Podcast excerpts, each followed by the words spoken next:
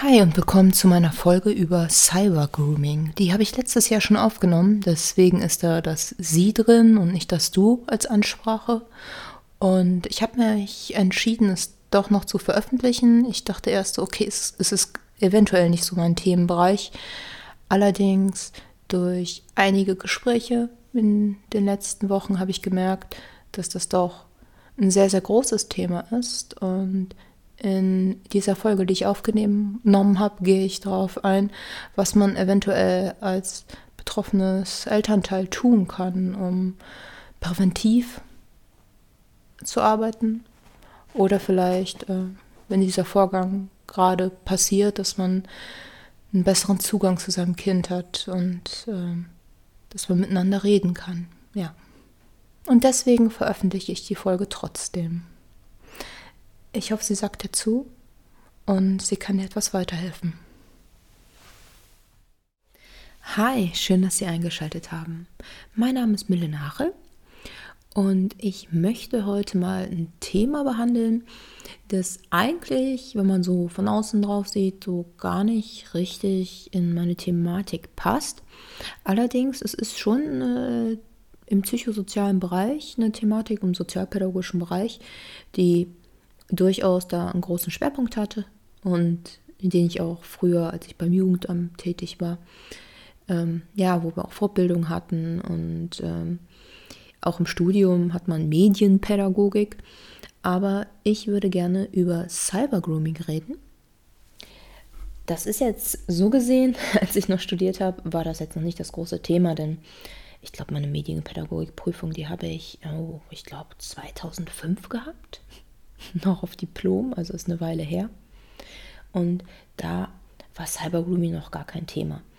Obwohl ähm, ich zu einer Generation gehöre, die schon als Jugendlicher im Internet war und auch angeschrieben wurde oder naja, auch mal bedrängt wurde. Und ähm, das ist einem als Erwachsener dann erstmal so richtig bewusst, wie viel unangenehme Chats man auf einmal hatte.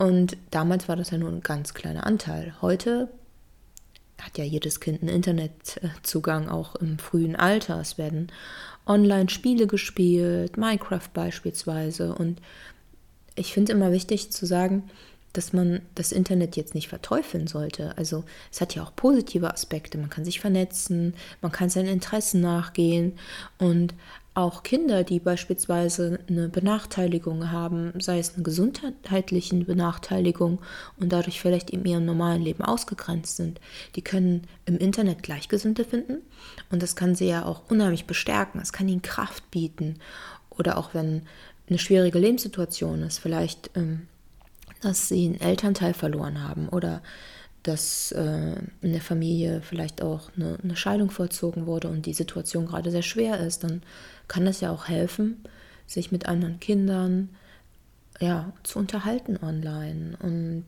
auch über die Gefühle zu reden und vielleicht auch Content äh, ja, sich anzusehen, der einem hilft, mit der Situation klarzukommen und der einen praktisch festigen und bestärken kann. Also es, es gibt ja immer Vor- und Nachteile. Aber Cybergrooming ist leider ja eine sehr aktuelle Sache, schon seit Jahren. Und ich denke, dass es vielen Eltern bewusst ist, den meisten. Nicht allen, aber den meisten Eltern ist es schon bewusst. Und ich habe bemerkt, äh, wenn ich jetzt durch die sozialen Medien scrolle, ich hatte vorher vor ein paar Monaten noch gar nicht richtig soziale Medien, mir ist aufgefallen, dass wenn ich zum Beispiel durch meine TikTok-Line scrolle, da sind sehr, sehr viele Videos über Cybergrooming, jedoch ist der Ton immer natürlich, ich, da müssen wir gar nicht drüber reden, es darf nicht passieren. Da muss man nicht drüber diskutieren. Null. Jedoch sind die Videos immer sehr aggressiv, voller Wut, auch politische Wut. Und ähm, es wird allerdings, wenn ich jetzt eine Mutter wäre und ich hätte das aktuelle Problem, wenig Videos gehen darauf ein, was man jetzt tun kann.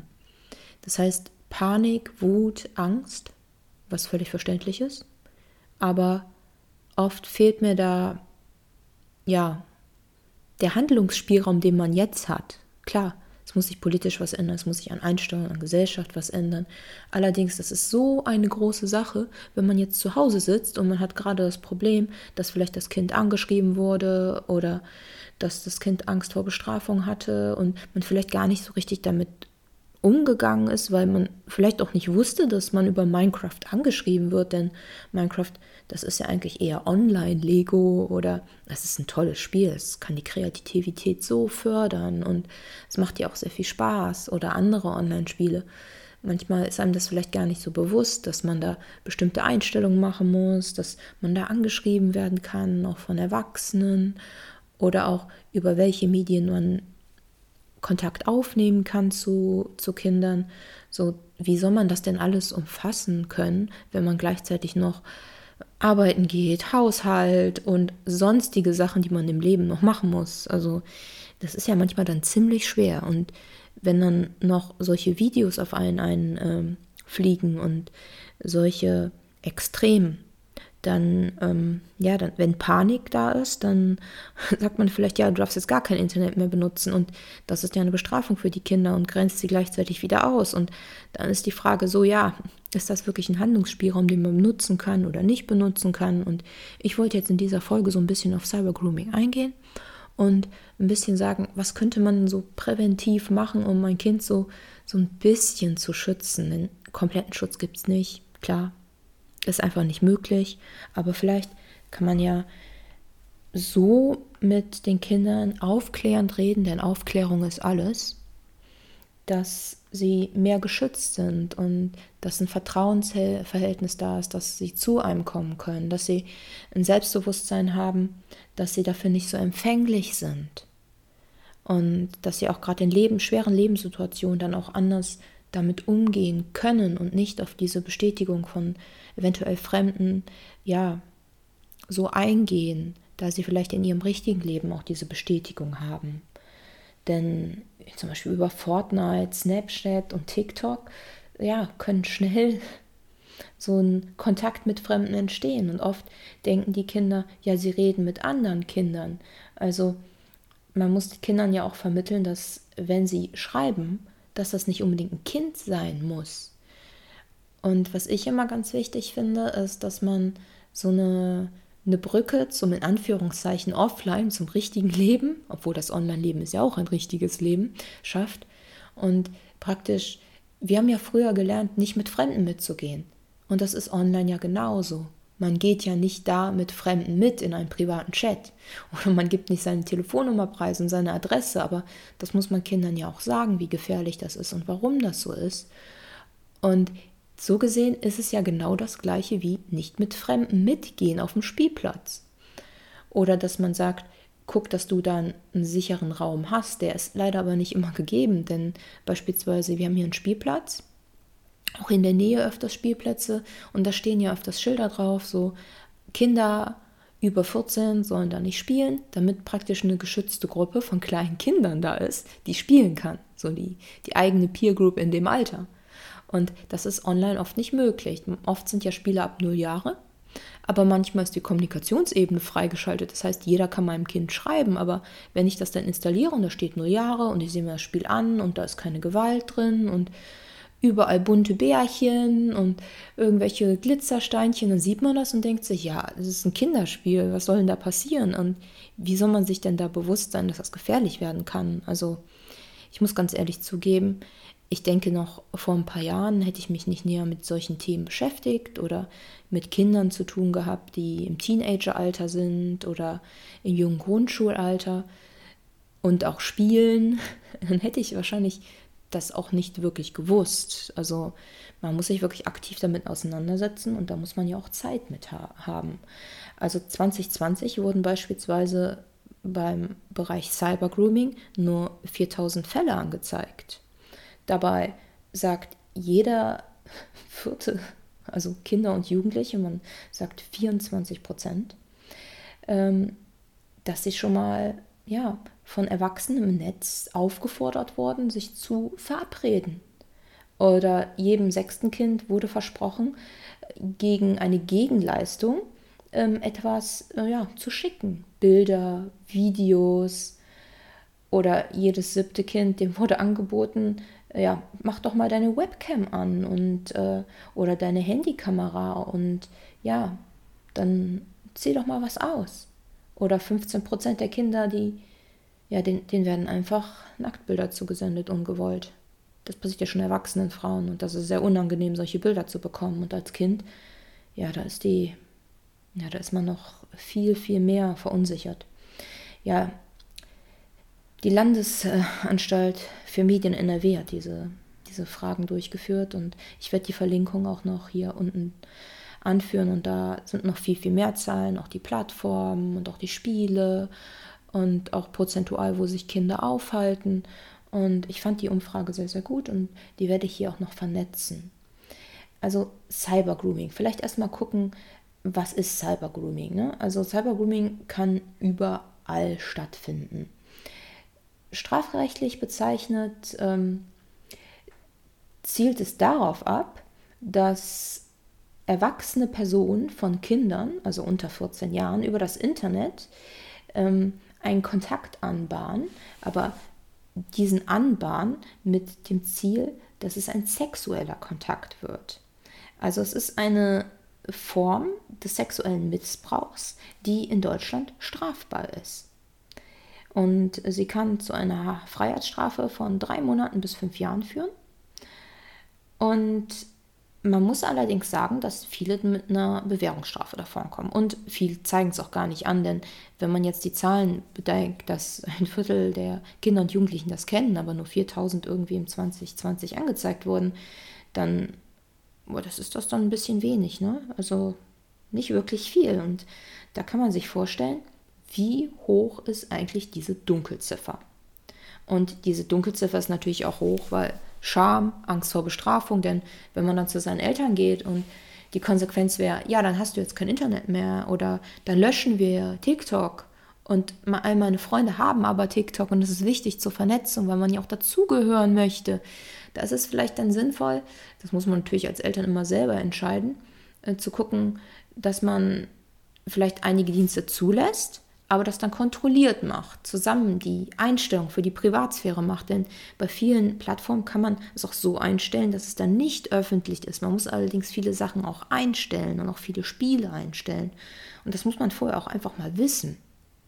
Auch äh, Kinderschutzplattformen, wenn man die so installiert, natürlich kann ja sein, dass man dann zu Hause ein größeren Schutz hat. Allerdings, es gibt ja auch die Freunde, sind wir mal ehrlich. Früher, ich denke, jeder von uns als Kind oder Jugendlicher war da mit Freunden.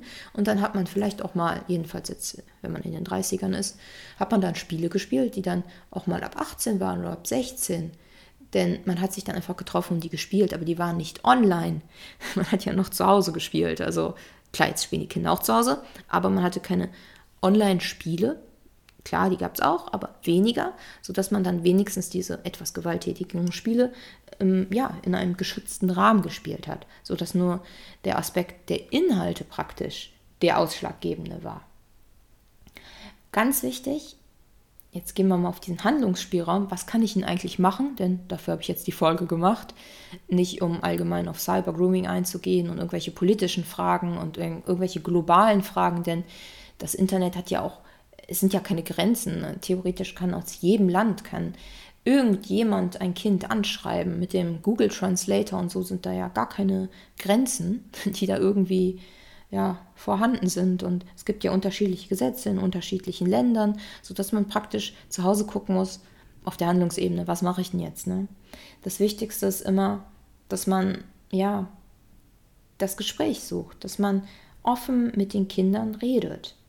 Also denn wenig Kinder bitten aktiv um Hilfe, wenn sie Cybergrooming erleben, denn hauptsächlich Scham. Oder das Gefühl, selbst schuld zu sein, Angst vor Bestrafung, Internetverbot und ganz wichtig ist dem Kind zu sagen, du hast keine Schuld. Du, du bist nicht schuld, denn manchmal Verbre äh, ähm, diese Verbrecher, die das tun, die erpressen die Kinder. Die sagen dann zum Beispiel, ah, du hast mir ein Foto gesendet und wenn du jetzt nicht weitermachst, dann, dann schicke ich das deinen Eltern und dann, dann kriegst du Ärger oder dann haben deine Eltern dich nicht mehr lieb und dann kommt diese Erpressung und den Kindern wird vermittelt, dass sie schuld sind. Das ist, das ist richtig fies. Also deswegen Man muss den Kindern vermitteln, dass wenn sowas passiert, dass sie nicht schuld sind. Dass sie wissen, dass sie keine Bestrafung zu erwarten haben, damit sie überhaupt zu einem kommen können und mit einem reden können. Ein Problem ist natürlich auch, wenn man ein Kind ist und Jugendlicher und alle Themen, die irgendwie mit Sexualität zu tun haben, da ist ja auch allgemein sowieso schon Scham dabei. Und da redet man mit den Eltern ja eher nicht so drüber. Und manchmal sind dann anonyme Beratungsstellen ganz gut. Ich werde ein paar Links im Internet unten verbinden. Ähm, da können Kinder hinschreiben, da können auch Sie hinschreiben und da sind halt Beratungsangebote, die man nutzen kann. Man könnte zum Beispiel auch die Nummer gegen Kummer anrufen und es gibt sogar Hilfetelefone, wo man ähm, praktisch anonym anrufen kann, die sich auch speziell auf dieses Grooming beziehen. Und ich finde, das ist unheimlich gut, denn da ist dann dieser Schamaspekt nicht so groß und man kann sich dann auch leichter austauschen, dass man den Kindern sagt, guck mal, wenn das und das passiert, da und da kannst du auch anrufen und dass die Kinder einfach wissen, dass erstens dieser Schuldaspekt, der Schamaspekt runtergesetzt ist, dass sie einfach Ansprechpartner haben und mit diesen Themen nicht alleine sind. Das ist unheimlich wichtig. Denn wenn die Täter und auch Täterinnen dann so manipulative Strategien anwenden, dann ähm, ja, die, viele Kinder sind dann auch so stark verunsichert, dass sie auch einfach gar nichts mehr machen können und einfach, einfach Angst haben.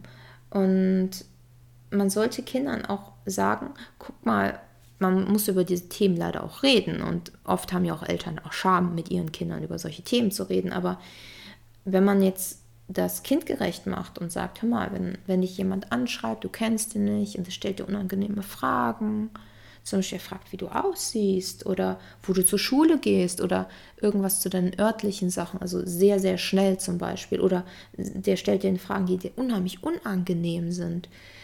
Oder dass er dir sehr schnell Geldgeschenke macht.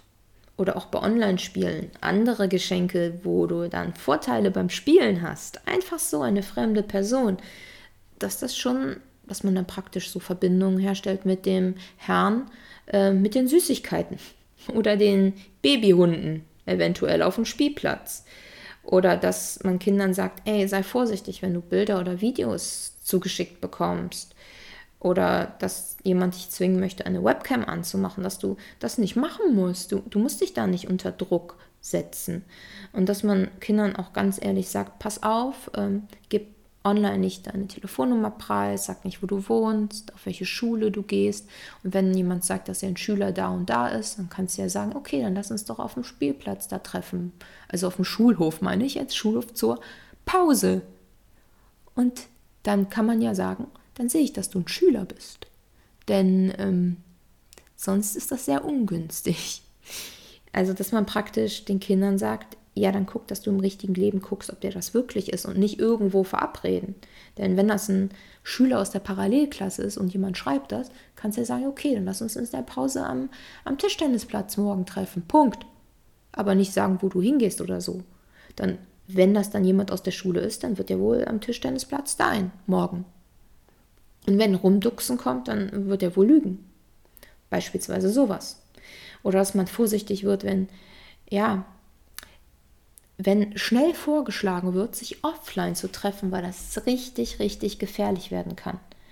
Also ich ähm, habe im, ja, im Rahmen meiner Recherche mir einen Podcast von der Polizei NRW auch angehört.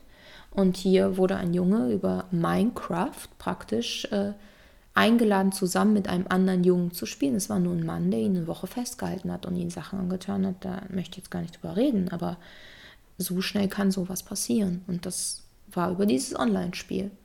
Und den Jungen trifft keine Schuld, nein. Natürlich nicht. Und ich finde das halt unheimlich gut, ähm, wenn man jetzt praktisch mit den Kindern vorher redet und auch den Kindern bewusst macht, dass Minecraft dass das jetzt kein unheimlich sicherer Rahmen ist und das draußen ist. Also das, das finde ich dann wiederum äußerst wichtig, ähm, dass man praktisch den Kindern bewusst macht, klar, du musst jetzt keine mega Angst da haben, du kannst das auch nutzen, das ist schön, das ist eine super Möglichkeit, aber guck auch, ähm, dass du auf sowas und sowas achtest, dass du dich nicht offline mit jemandem triffst, den ich nicht kenne, auch nicht alleine treffen und dass du dann keine, ähm, ja, keine Gefahr erwartest oder keine Bestrafung von mir, ähm, wenn du dich mit jemandem treffen möchtest. Also praktisch dieser Bestrafungsaspekt und dieser Schamaspekt, das ist unheimlich wichtig. Dass Kinder sich einfach im Klaren sind, wie schnell sowas passieren kann, wenn man praktisch auf private Chats wechselt. Oder wenn man seine WhatsApp-Nummer rausgeht. Und dass man auch den Kindern sagt, das ist schön, wenn du Komplimente bekommst und du bist auch toll. Ich liebe dich, du bist mein Kind. Natürlich bist du toll. Ne? Und auch dem Kind eine positive Bestätigung gibt. Denn wenn jemand ein gutes Selbstbewusstsein hat, dann ist er meist auch nicht so empfänglich dafür. Denn wenn man Bestätigung in seinem richtigen Leben hat, dann kann das einen so weit festigen, dass es im Online-Bereich nicht so ist, dass man dann auf jede Bestätigung praktisch zuläuft. Denn wenn man emotional praktisch so verhungert ist, das kennt man ja auch von erwachsenen Menschen. Wenn man jetzt allein überlegt, die ganzen Heiratsschwindler oder die ganzen, ähm, ja, die ganzen Frauen oder Männer, die betrogen werden, ähm, in Form von, dass sie angeschrieben werden und ihnen wird eine Zukunft versprochen, schickt mir das und das, schickt mir so und so viel Geld oder dann auch mit online mit Bildern erpresst werden, wenn sie was schicken. Das passiert Erwachsenen ja auch. Ne? Das hat ja auch damit zu tun, dass sie einen emotionalen Hunger einfach haben, wo man dann als Außenstehender vielleicht mal drauf guckt und denkt, ja, wie kannst du nur? Aber wenn es Leuten einfach sehr schlecht geht und sie innerlich ausgehungert sind, dann ist es halt enorm schwer. Wichtig finde ich es auch, dass man Kindern sagt, hier guck mal, es gibt diese Meldestrategien, diese Blockierungsstrategien und dass man ihnen sagt, dass, dass man so und so reagieren kann, wenn der und der einen anschreibt und dass man ihnen auch deutlich macht, dass es strafbar ist, dass man auch Anzeigen stellt, dass man praktisch ähm, solche Leute auch zur Rechenschaft zieht. Was ich richtig erschreckend fand, ist, dass die meisten äh, ja, die meisten Täter da recht offen sind, denn sie teilen ja dann ihre Telefonnummer mit und die, die verschleiern gar nicht so viel, so mit VPN-Sachen äh, oder so. Die, die erreicht man dann sehr schnell. Also so sieht man, dass die Gefahr, also praktisch gar nicht so richtig wahrgenommen wird, erwischt zu werden, da die meisten Leute das ja auch nicht anzeigen. Also ein Kriminologe hat mal Beispiel, das Beispiel gemacht beim Grooming, ähm, dass wenn tausend Leute über Rot gehen, aber nur sieben Leute dann einen Strafzettel bekommen, dann ist dem Rest das doch egal, dann machen die das doch weiter. Und das ist leider so. Also leider ist es so. Gut ist es auch, wenn man sich informiert als Erziehungsberechtigter, dass man die ähm, technischen Möglichkeiten nutzt, praktisch die Privatsphäre und die Sicherheitseinstellung von den einzelnen Apps, dass man regelmäßig einführt, dass man sich austauscht, auch die Medien kontrolliert der Kindern, aber dass es eine, eine vertrauensvolle, eine kontrollierende Ebene ist und keine bedrohliche Ebene. Und dass man sich praktisch austauscht und ähm, auch guckt, wenn du neue, ähm, ähm, neue Spiele zum Beispiel installierst oder so, dass man sich zusammen dran setzt und zusammen die Einstellungen auch macht und sich auch bei scheinbar total, ja, kindlichen Spielen ab Null, bei denen aber eine, eine Kommunikation offen ist, äh, dass man sich da bewusst wird, oh, ja, irgendwie kann ich da auch angeschrieben werden. Also das Kind kann einfach von jedem angeschrieben werden. Und ja, das, das macht jetzt erstmal Angst, aber man kann sich dann ja ein bisschen vorbereiten, andere Sachen einstellen, so dass mein Kind praktisch trotzdem diese Spiele nutzen kann, aber praktisch vorbereitet ist. Ich fand äh, dann eine ganz schöne Analogie, äh, äh, die einmal da erwähnt wurde. Im Rahmen eines Interviews mit den Kriminologen. Ich werde das Interview auch äh, verbinden, dass Internet, also gerade die Internetplattformen sind ja eher für Erwachsene geschaffen und es kommen jetzt aber auch immer viel mehr Kinder drin. Es sind ganz viele Kinder im Internet, ist ja sicher. Das ist ja klar, damit wird man ja erwachsen, man, man wächst ja rein, man hat ein, kleine Kinder am Handy in der Hand, das ist ja vollkommen verständlich. Ähm, dass man praktisch nur Straßen gerade hat und dass man Bürgersteige schafft. Denn wenn man einem sechsjährigen Kind sagt, dass es auf den Bürgersteig gehen soll, die meisten Sechsjährigen kriegen das ganz gut hin. Also wenig laufen dann noch auf der Straße. Und dass man praktisch Bürgersteige für Kinder schafft, politisch. Aber vielleicht kann man auch Bürgersteige ein bisschen privat schaffen, indem man den Kindern ja ein Ansprechpartner ist, dem man ihnen sagt, guck mal, wenn das und das passiert, das ist nicht richtig, du bist nicht schuld. Wenn dich jemand fragt, hey Süße, willst du mit mir schreiben, dass man das blockiert, dass es nicht in Ordnung ist und dass man praktisch mit den Kindern auch über solche unangenehmen Sachen redet. Ja. Ja, wie gesagt, ich werde ein paar Links verlinken unten. Da sind auch einige Hinweise für Eltern drin und einige ja, Infobroschüren, die man anfordern kann. Und ich hoffe, dass diese Folge hilfreich war. Auch wenn sie ein bisschen aus meiner Thematik rausfällt, jedoch finde ich sie unheimlich wichtig. Und ich finde es einfach wichtig zu wissen, was kann ich tun als Erwachsener. Denn klar, das macht alles Angst. Hätte ich auch. Aber man muss ja auch wissen, was kann ich denn jetzt eigentlich ändern? So, mein Hund wollte unbedingt noch gerne im Podcast sein. Haben Sie vielleicht im Hintergrund gehört? Ja, ich würde jetzt gerne diese Folge beenden. Ich danke Ihnen, dass Sie mir zugehört haben. Ich werde auch einige Links auf meiner Internetseite noch verlinken unter hilfreiche Links. Meine Internetseite heißt vertraulichohnescham.de. Auf den sozialen Plattformen YouTube, TikTok, Instagram und Facebook habe ich unter meinen Kanälen Vertraulich ohne Scham einige Kurzvideos noch angefertigt, die sich mit dem Thema etwas beschäftigen. Wenn Sie wollen, können Sie da auch gerne mal reinklicken. Und ich freue mich, dass Sie mir zugehört haben. Ich wünsche Ihnen alles Gute. Bye.